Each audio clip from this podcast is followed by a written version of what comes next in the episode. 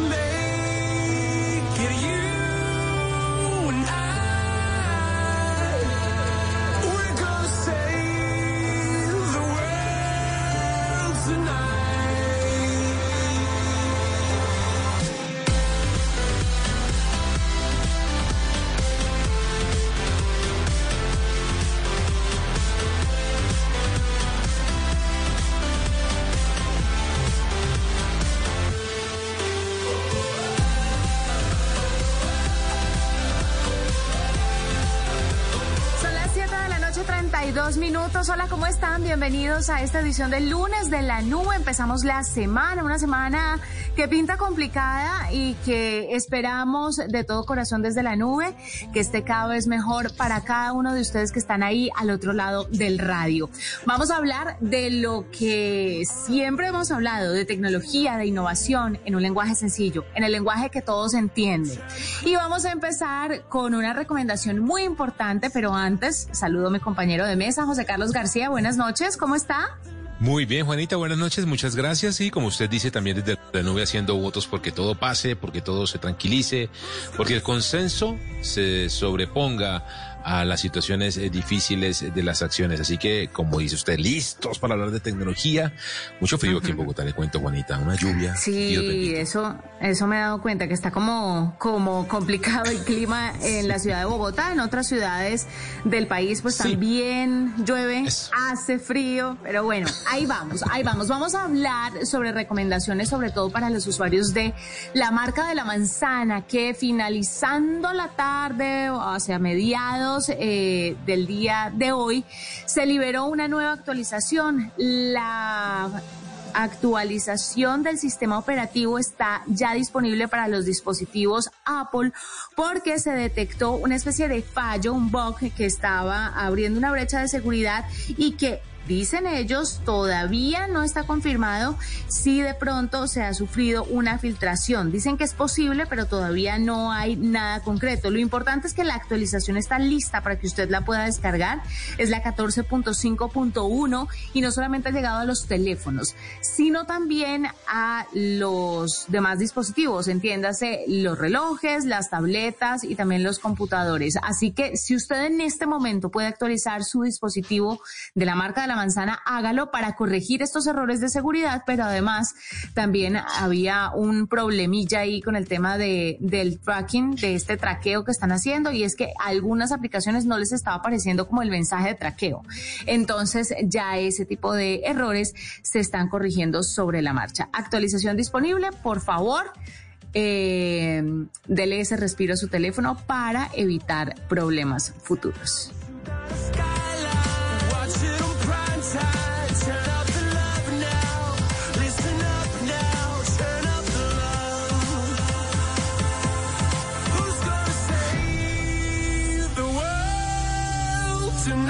Juanita, yo a esta hora de la noche aquí en la nube le traigo un tema que me causó profunda curiosidad, debo confesárselo, y es que me topé con una cantidad de sitios web que tienen una funcionalidad bien curiosa. Y es que eh, le permiten, sobre todo a las personas que están en teletrabajo, recrear el ambiente, eh, tal vez de una oficina, tal vez de una cafetería, de un lugar con público, para poner el sonido y poder teletrabajar, Juanita, por lo menos para que cerebralmente usted escuche algo adicional, distinto al silencio de su casa o al silencio de su estudio o al silencio de su habitación, ahora que llevamos tanto tiempo teletrabajando. Me pareció, le insisto, muy curioso, Juanita, mire, me encontré eh, con un sitio que, por ejemplo, recrea el sonido de la oficina. Tan es así que usted incluso puede combinar los diferentes sonidos tradicionales que hay en un lugar de trabajo para eh, que usted lo ajuste a lo más cercano que usted tiene en su oficina o tenía en su oficina. Por ejemplo, usted puede, de hecho el sitio web se llama mynoise.net, así suena, mynoise.net, y usted puede configurar, por ejemplo, que suenen eh, personas, que suene la impresora, que suenen eh, el tecleo, el tecleo y el sonido de compañeros de trabajo trabajando en sus computadores. Bueno, una gran cantidad de sonidos que, insisto, usted los puede combinar, darle más volumen a uno, a otros, y de esa manera usted realmente recrea a cómo sonaba su oficina eh, cuando usted estaba trabajando en casa. Y me encontré otro muy curioso que se llama Cof Cofitivity, así tal cual como suena, que lo que hace es que suena como a un café como a un restaurante, como a sonido de gente en una terraza, eh, y usted lo pone y empieza a trabajar, porque Juanita, hay que decir, hay gente, y yo me cuento ahí, que nos concentramos cuando tenemos algunos ruidos alrededor.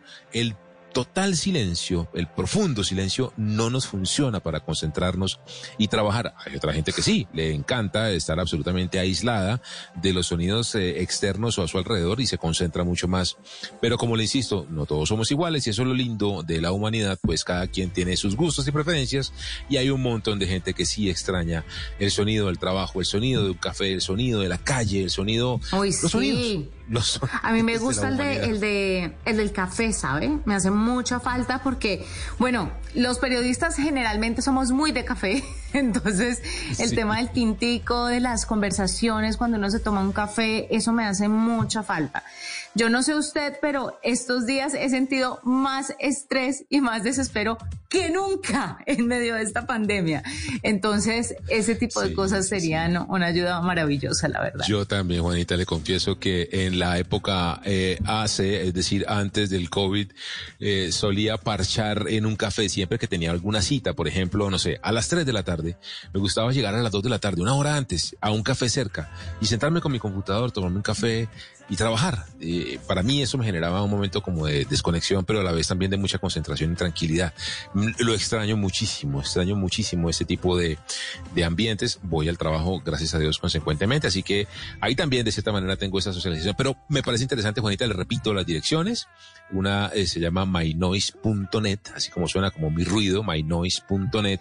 Y la otra es Cofitivity, que es una aplicación que también genera ruidos, además con música. Usted puede ponerle música a los ruidos y de verdad que le suena, además eh, envolvente en sus audífonos, como si estuviera sentado en un café o sentada en una oficina o sentado en un lugar público. Así que, por supuesto, también nos apoyamos en nuestros oyentes en arroba la nube blue en Twitter y les hemos preguntado Oiga, para los que hacen teletrabajo, ¿qué es lo que más extrañan de su oficina, de su lugar de trabajo? Mire, nos dicen a los compañeros el 25,8%.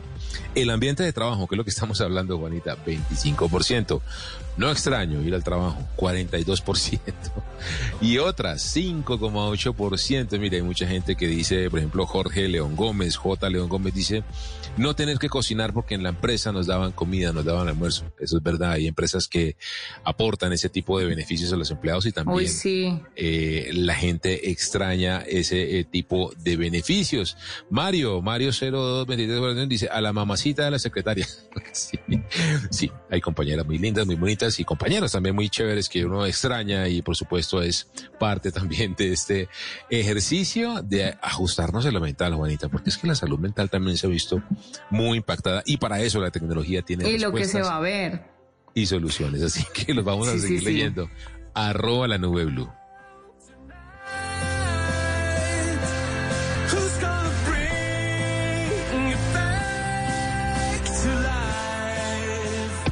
Esta es la nube de Blue Radio.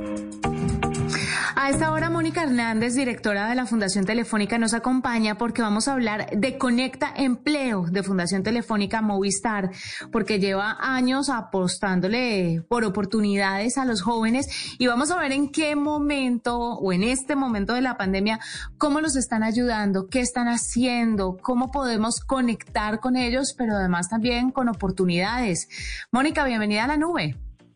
¿Qué tal? Muy buenas noches para todos los oyentes, buenas noches para ti, Juanita, y para José Carlos también. Empecemos contándole a la gente esto de Conecta Empleo, qué es y por qué los jóvenes y las personas en general deben tenerlo muy en cuenta. Claro que sí. Nosotros desde la Fundación Telefónica Movistar tenemos una preocupación constante desde hace varios años y es formar a las personas en las habilidades que necesitan para enfrentar el mundo digital. Y eso lo hacemos a través de diferentes proyectos que nosotros empleamos o desarrollamos en, en diferentes ambientes. Uno de estos pertenece a un eje en particular que nosotros trabajamos. Trabajamos cuatro ejes. Uno de ellos empleabilidad y emprendimiento.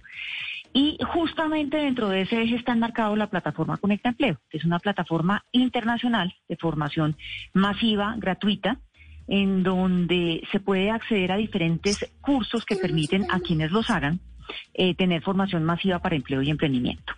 Se trata de una oferta de 20 cursos cortos, de 30 a 50 horas, en, en temas de programación, de aplicaciones, Big Data, inteligencia artificial, marketing, comunicación, eh, temas de competencias transversales, por ejemplo, como metodologías ágiles y también emprendimiento social. Todo esto lo hemos desarrollado con el fin de abordar esos aspectos que sabemos que están necesitando empresas grandes, pequeñas o incluso emprendimientos para afrontar los retos que trae el mundo digital y una persona que esté inmersa en ese en ese entorno, en ese medio en el cual se requiere realmente formarse para para agregar valor en este tipo de, entidades o empresas, pues debe indudablemente aprovechar este tipo de iniciativas para, para adquirir esos conocimientos.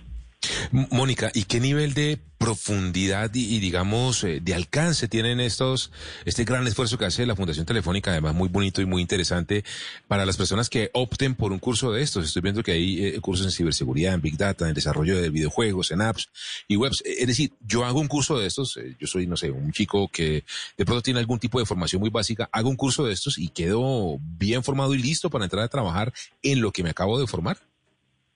Claro, eh, estas son, son cursos que requieren probablemente poca formación alrededor de, de, estas temáticas en particular, porque lo que estamos buscando es que efectivamente jóvenes o adultos, bien sea que estén en su proceso de formación en una universidad o terminando de pronto su, su educación secundaria, o adultos que, que, estén en proceso de pronto de reorientar su carrera profesional, puedan entender esa, esos conceptos básicos de aquello que están demandando las empresas. Ahora bien, Dentro del portafolio que tiene Conecta Empleo, en realidad es que hay temáticas para todos los, los niveles, desde lo más básico hasta lo más avanzado, y sobre todo en algunas temáticas en donde hemos eh, profundizado eh, en contenidos que hemos desarrollado en conjunto con las áreas de negocio del mismo grupo Telefónica. Luego hay, hay temáticas en las cuales en realidad hay una formación muy avanzada, muy profunda, que probablemente requiriera unos, unos conocimientos previos para poder llegar hasta ahí, pero en general lo que buscamos es que cualquier persona que requiera familiarizarse con lo que necesita en este momento una empresa para empezar a trabajar en estos, en estos temas lo pueda hacer. Eh, obviamente esto es eh, formación que requiere tiempo, requiere dedicación, compromiso, porque es autoformación, como es por naturaleza toda la formación virtual, pero eh, ese está orientado justamente a aquello que nosotros hemos identificado que están requiriendo las empresas. Eh, con lo cual, efectivamente, sabemos que hay una demanda de este tipo de roles en el mercado y que además quien realmente se forme en este tipo de habilidades que, que tú ya las estuviste mencionando, eh, va a poder realmente empezar a, tener un futuro eh, y un encaje muy rápido entre los perfiles que se están demandando en este momento dentro de las organizaciones. Mónica, ¿qué tan cierto es o qué eh, registro tienen ustedes de personas que no son jóvenes, pero que están viendo la necesidad de actualizarse en todo esto que ustedes ofrecen a través de la plataforma? Porque es que yo creo que hoy la gente más que nunca está mirando cómo desarrollar habilidades, porque es eso o definitivamente eh, quedarse sin empleo. Es que eh, el futuro no es el futuro, el futuro es ahora. Y no distingue rangos de edad si es que se quiere trabajar y se quiere sobrevivir en medio de la situación que estamos viviendo. ¿Tienen registro de personas mayores que accedan a la plataforma? Sí, nosotros en realidad, eh, justo lo que tú estás mencionando es lo que nosotros venimos hablando a través de la implementación de los proyectos en los últimos tal vez seis años. Y es que justamente la formación para el empleo no es un tema que termine con una formación universitaria, técnica, tecnológica o con un posgrado. En realidad el aprendizaje en este momento se requiere para toda la vida y más cuando estamos hablando de industrias que cambian constantemente y de empresas que están empezando a enfrentarse a un mundo donde el factor tecnológico es mucho más fuerte de lo que era tal vez hace unos años. Eso requiere que efectivamente uno como adulto se pueda formar en estos temas. Por supuesto, nosotros estamos viendo un fenómeno en el cual tal vez son los más jóvenes los que empiezan a familiarizarse más con, con estas temáticas, también porque a ellos se les facilita más han estado más en contacto con la tecnología, entonces probablemente adquieren estos conocimientos mucho más rápido. Eh, y también pues es, es un- una necesidad para ellos mucho más eh, mucho más tangible el hecho de tener que formarse en estos nuevos conceptos que son los que están necesitando las empresas. Probablemente los adultos ya tienen una formación previa que hace que estén un poco más adaptados a, a las empresas tradicionales y a conceptos tradicionales. Pero sin embargo, lo que sí hemos visto es justo lo que tú mencionaste hace un rato, Juanita, y es que cada vez es más evidente la necesidad de actualizarse para lo que están necesitando las empresas. Nosotros sabemos que el 85% de los cargos que van a estar desempeñando nuestros jóvenes no existen ni siquiera todavía, porque esto está evolucionando rapidísimo y la pandemia sí que nos agilizó muchísimo más toda esta necesidad de apropiarse de nuevas eh, competencias digitales. Con lo cual, incluso adultos que están en, medio de una carrera profesional tienen que empezar a, a familiarizarse con este tipo de herramientas y con este tipo de conocimientos para realmente ser profesionales que agreguen valor a estas empresas en el contexto que están teniendo que enfrentar. Eh, Mónica, yo quisiera ahondar un poquito en cómo hace Fundación Telefónica para cerrar el círculo, eh, digamos, de manera tangible, es decir, llevar a los chicos a la empleabilidad. Ustedes les consiguen prácticas, tienen una bolsa de empleo. ¿Cómo, los llevan a que efectivamente pongan en práctica lo que aprendieron en empresas reales? A ver, el, el- el, digamos, lo primero que nosotros hacemos para apoyar estos temas de empleo es que a partir de todo el análisis que nosotros hicimos, eh, estos cursos que nosotros ofrecemos en, en la plataforma Conecta Empleo han sido fruto de un análisis muy fuerte de, las ofertas laborales que se están dando a nivel mundial y en particular en Latinoamérica, de qué están necesitando las empresas en este momento y hacer un cruce de, con base en eso que están necesitando las empresas, entonces, ¿qué debe estudiar un- una persona que quiera aspirar a esos cargos?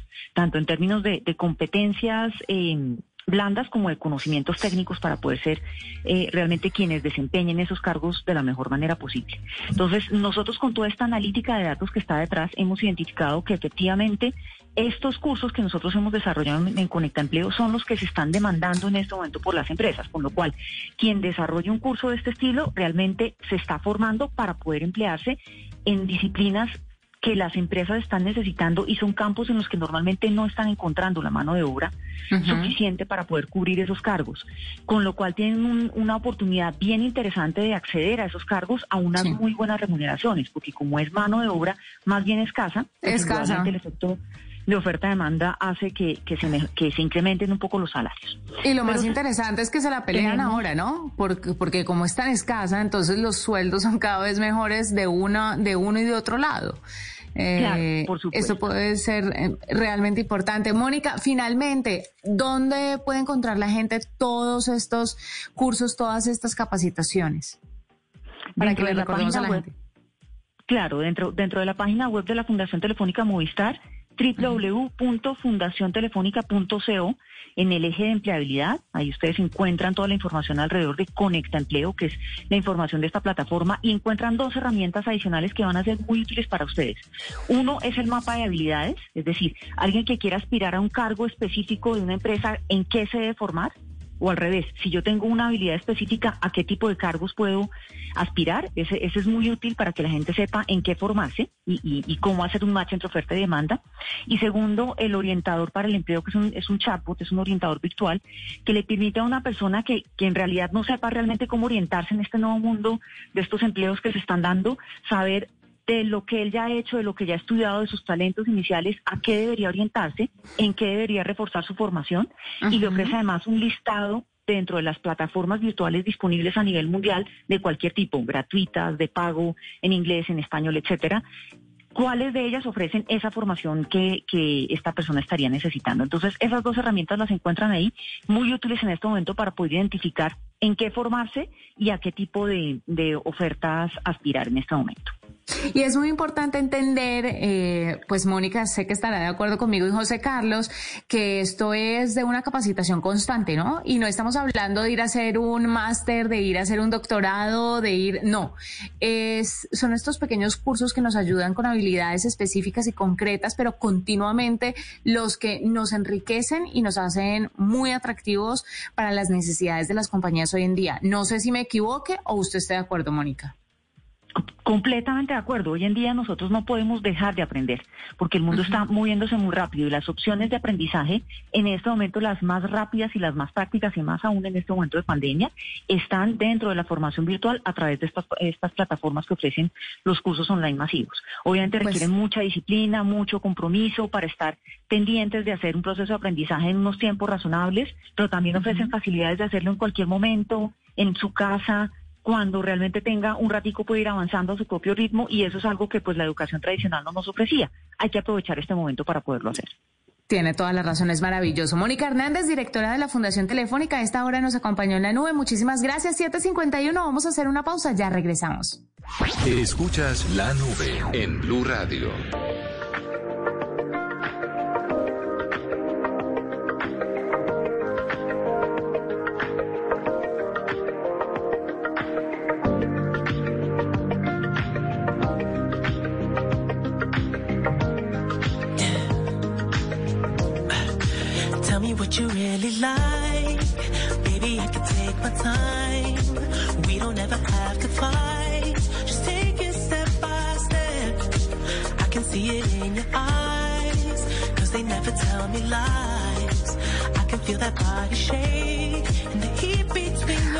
José Carlos, se separaron Melinda y Bill Gates. O sea, si estos dos se separaron, ya, ya.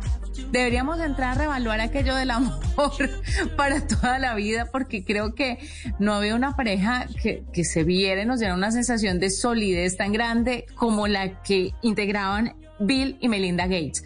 Se han separado, lo han hecho los dos eh, a través de un comunicado en redes sociales, han de todas formas dado un parte de tranquilidad para las personas que estaban pensando en qué va a suceder con la fundación Bill y Melinda Gates, que usted sabe que entre otras muchas cosas, pues están siendo unos abanderados en este tema del COVID-19, ¿no?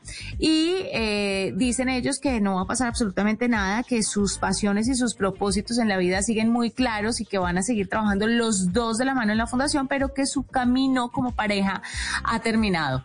Se nota que hicieron mucha terapia porque fue de lo más claro que quedó en el comunicado respecto a los problemas personales que tal vez pudieran tener es ese, ¿no? Decía el comunicado que habían hecho un trabajo arduo en su relación, pero que habían decidido que, que no, que finalmente por caminos separados les iba mejor. ¿Cuánto puede llegar a costar ese multimillonario divorcio, José Carlos? ¿José? Ay, caramba, se Sí, perdió. Juanita, José. perdón, Ya. perdón, es que le estaba diciendo, ¿recuerda usted la separación de Jeff Bezos? Sí, hace dejó poco. A su ex esposa como la, la mujer más rica del mundo.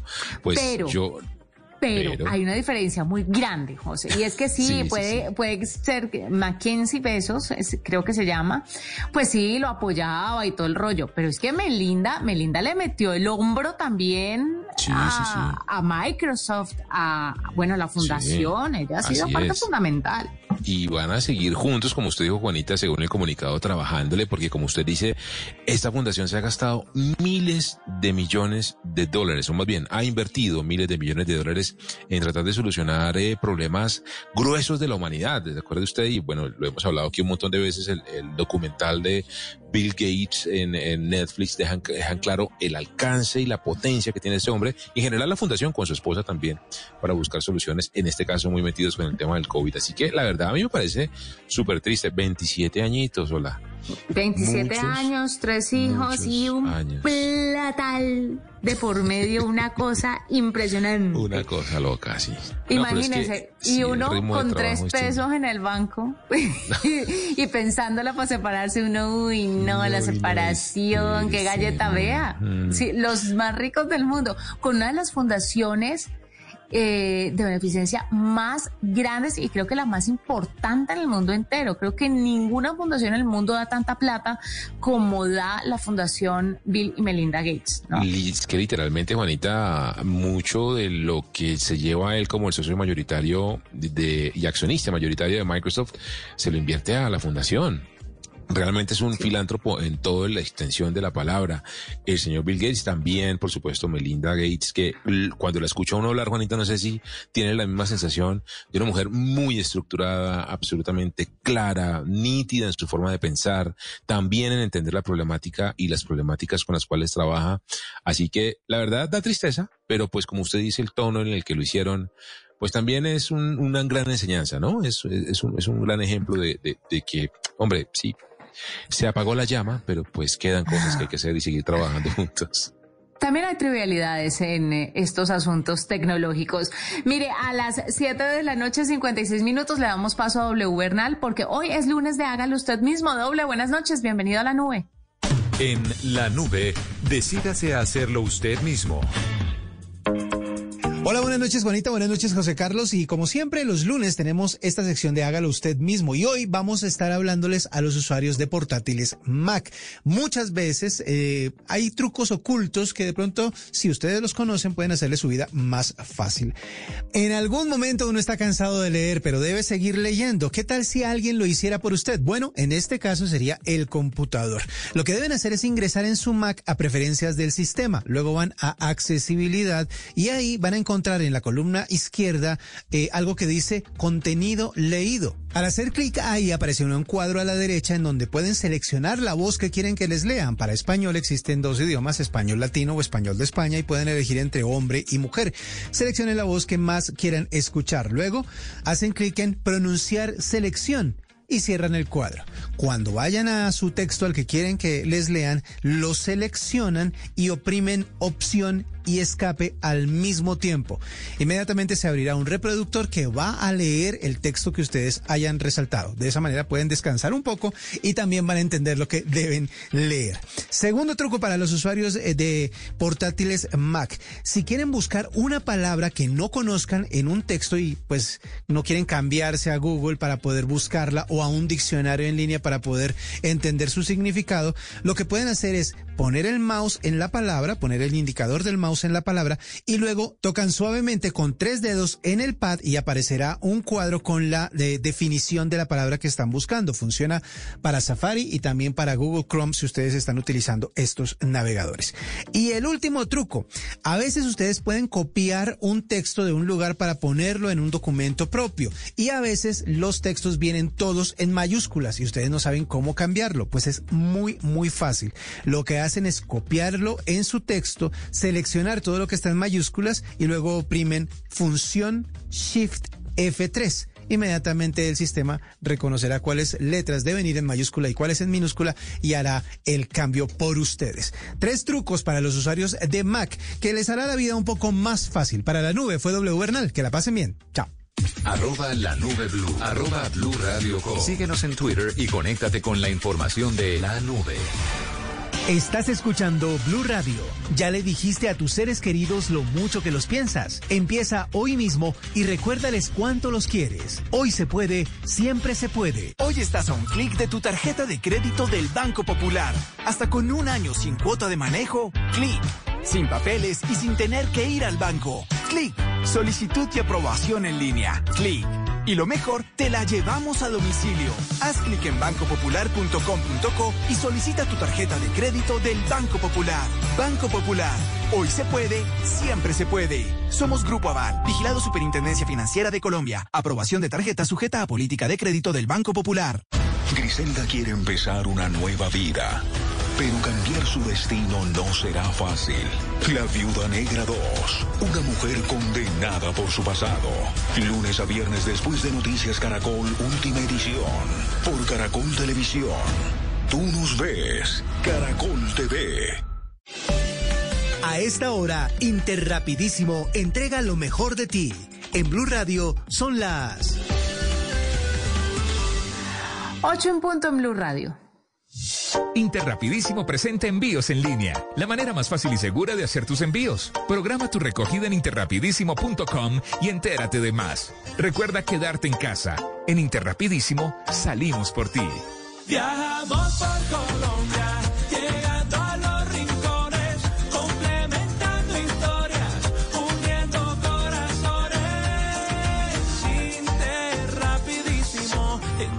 lo mejor de ti. ¿Qué es ser mamá? Ser mamá es enseñar. Es ser el centro, el comienzo y el final de la familia. Es hacer cada momento especial. Es unir las generaciones y pasar el legado. Tal como hace mucho tiempo, ella te lo pasó a ti. Super Arepa. La harina para hacer arepas de las super mamás. Trabajamos pensando en usted. Esta es la nube de Blue Radio.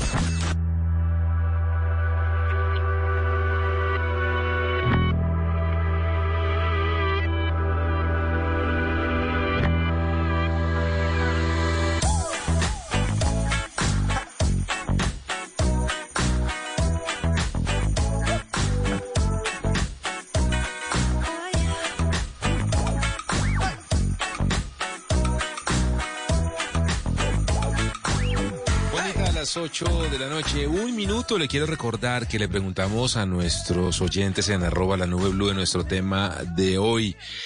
Los que hacen teletrabajo, ¿qué es lo que más extrañan de no ir a la oficina de su lugar de trabajo? Dicen 25% a los compañeros o las compañeras de la oficina, cierto. 25% del ambiente de trabajo. Muy bien, 44% no extraño ir al trabajo y otras cosas, eh, 5%, dice ese Gaitán Prensa. La verdad no extraño nada. Me encanta trabajar en mi casa y gracias a Dios tengo la fortuna de poder hacerlo y de no exponerme a la inseguridad, a los trancones ni a las aglomeraciones, dice arroba Mar Sterling, Marlene Sterling. Me gustan las actividades, o extraño más bien las actividades post jornada laboral. ¿Cuáles? Pues no me puedo ir desde mi casa hasta donde trabajaba por una cerveza, por ejemplo. pues sí, se extrañan muchas cosas bonitas que vienen dentro del paquete de trabajar en la oficina. y Sin por supuesto, duda. para los que están teletrabajando también a veces les cuesta un montón. Mire, y le tengo un truquito, Juanita. Ya que estamos en lunes de hágalo usted mismo con W Bernal, yo también le traigo un truquito muy sencillo. Mucha gente me ha preguntado, oiga, ¿se pueden revisar las notas de voz antes de enviarlas?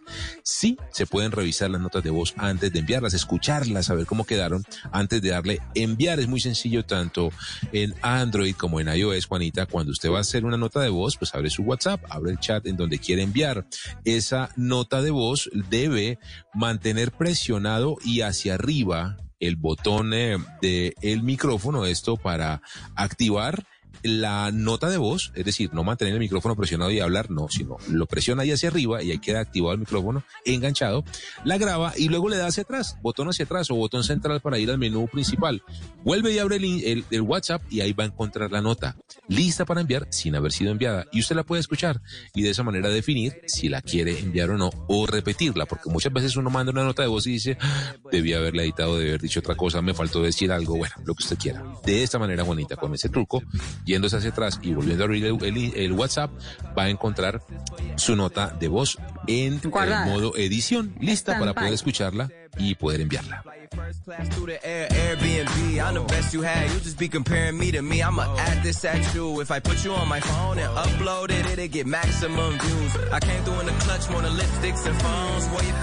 8 4 minutos tenemos a Jonathan Rodríguez con nosotros. Él es director de Change.org Colombia y es que esta es la mayor plataforma de cambio social del mundo con más de 329 millones de usuarios activos. Cada mes, José, se inician en Change.org más de 41 mil campañas sobre cientos de temas distintos. Cada hora una de estas campañas gana y se cambia una ley, una práctica corporativa o la decisión de alguien con poder institucional, lo que impacta directamente en la vida de miles y millones de personas. Hoy, más que nunca, esta es una alternativa, digámoslo así, digital a lo que está pasando en nuestro país. Por primera vez en la historia, la organización Change.org registró una petición que rompió récord de firmas en el país. ¿Cuál es esa petición? ¿Cómo se están moviendo los colombianos a través de esta plataforma? Jonathan, buenas noches, bienvenido a la nube. Hola Juanita, buenas noches a ustedes y a toda su audiencia. Gracias por abrirnos este espacio.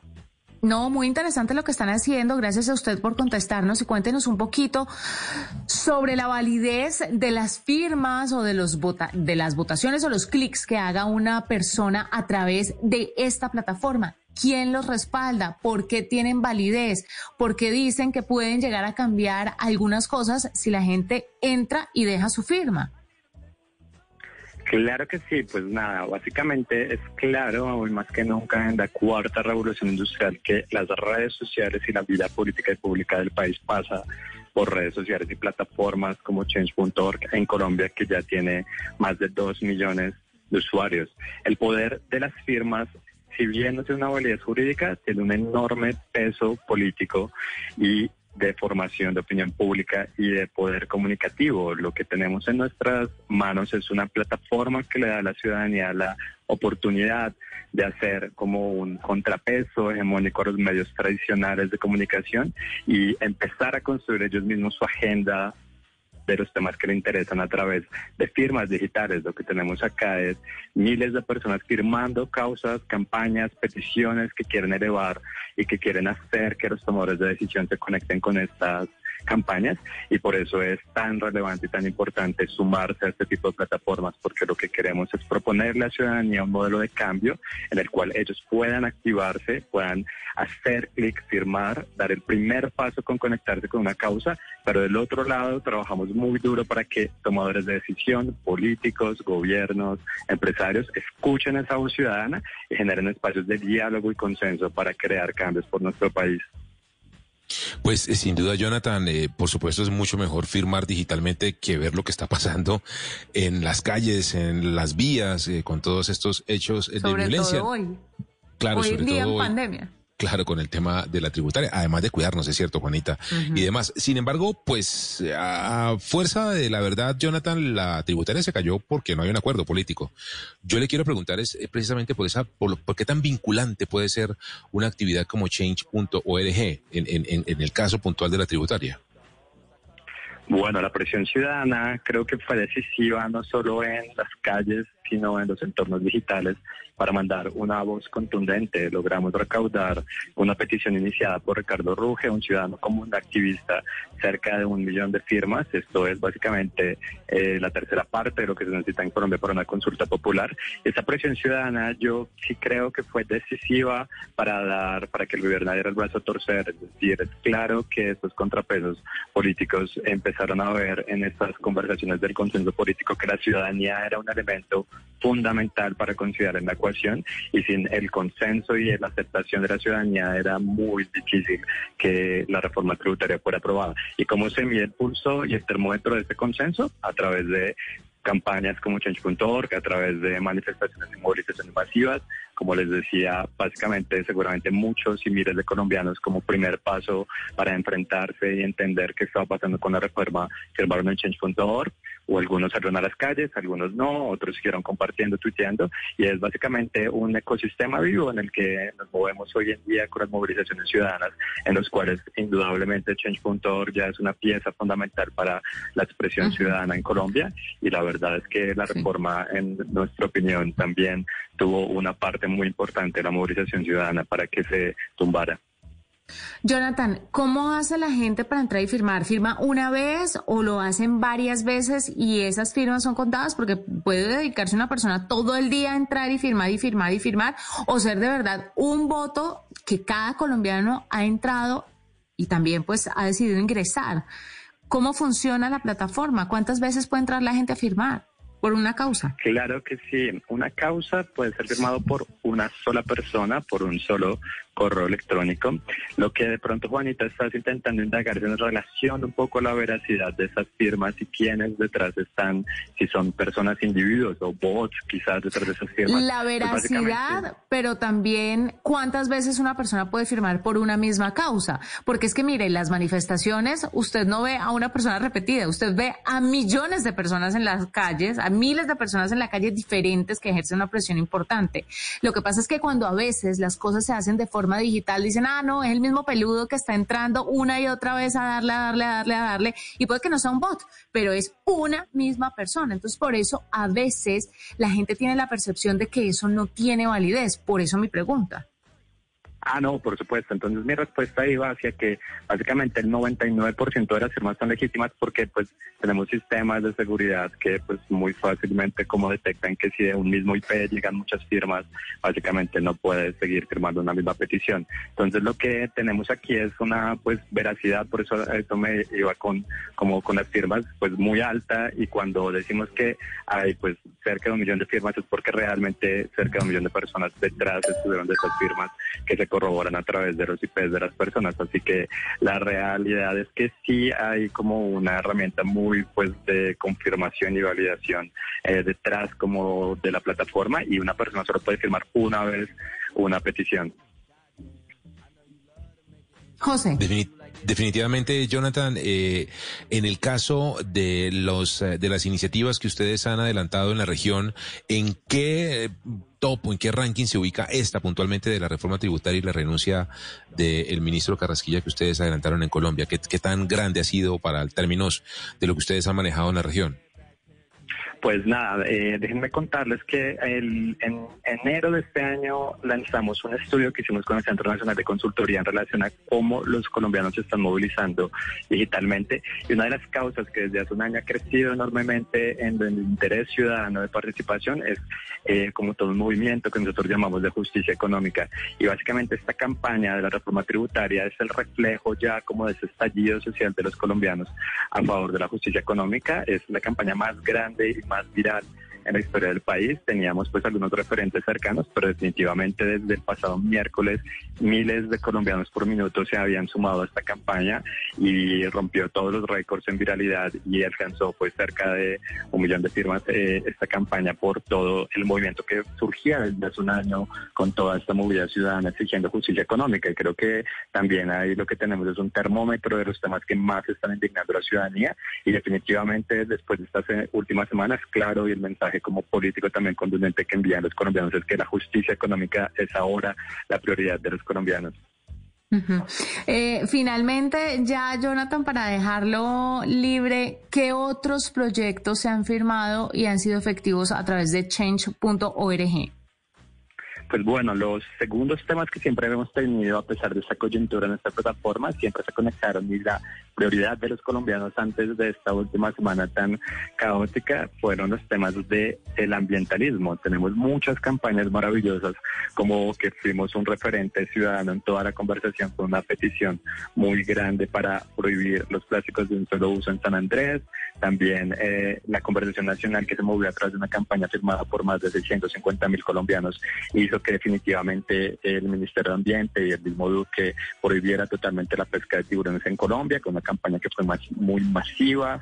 También tuvimos un hito muy importante en ser parte de toda esa conversación nacional para salvar un medio de comunicación y noticiero independiente en Colombia. Entonces, eh, tenemos muchísimos ejemplos de cómo en Colombia los ciudadanos han usado nuestra herramienta para alzar su voz, pero no solo para eso, sino para generar impactos, para generar diálogos y para lograr cambios como estructurales en la sociedad colombiana. Así que eh, el último yadito que les quiero compartir también fue toda la conversación que se lideró el año pasado para declarar la emergencia climática en Colombia con más de 88 mil firmas. El Consejo Bogotá aprobó la declaración de emergencia climática y un movimiento ciudadano impulsado en Change.org estuvo detrás de esa declaración.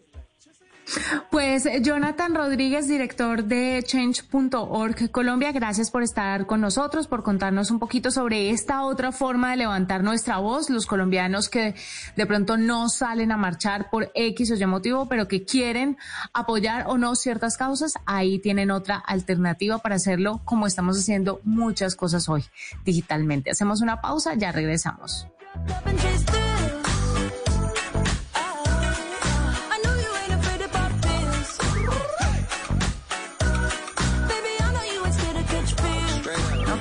Pausa ni qué pausa. Se nos fue el tiempo, José Carlos. Pero antes, ya vio que abrieron Twitter Spaces, ¿no? Ya está abierto para cuentas con más de 600 seguidores.